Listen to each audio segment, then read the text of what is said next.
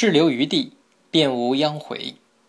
爽口之味，皆烂肠腐骨之药，五分便无殃。快心之事，悉败身丧德之媒，五分便无悔。这段话的意思是说，那些可口的美味佳肴都是容易伤害肠胃的毒药。如果只吃五分饱，便不会受到伤害。令人赏心悦目的事情，都是导致身败名裂的媒介。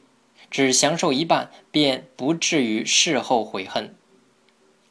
战国时，墨子和杨朱要举行辩论大会，听众云聚，独有一个叫子墨的人无动于衷。学生们问子墨：“老师，你怎么不去辩论会上听一听啊？”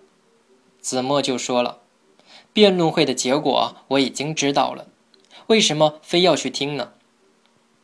学生们又问：“老师，墨杨两家谁胜谁败？”子墨说：“没有胜者，也没有败者。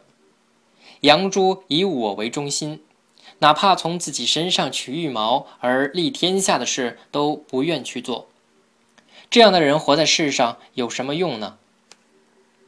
莫迪提倡兼爱，哪怕是撞伤头颈，直至脚跟而立天下之事也要去做，这样的人活在世上又有什么意思呢？我主张适中原则，既不像杨朱那样偏右，也不像莫迪那样偏左。务守中道，不偏不倚，有利而作，无利而歇。所以子墨是。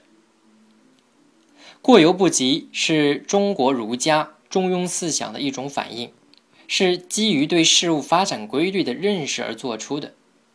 世间万物盛极而衰，这是自然规律，也是不可抗拒的。但人是可以通过人为的控制和平衡来延长它的存在。如经常保持一颗平常心，不大喜大悲，就能延年益寿。凡是掌握一定的分寸，不独霸，就会相对稳定。正所谓养备而动时，则天不能病；寻道而不特，则天不能祸。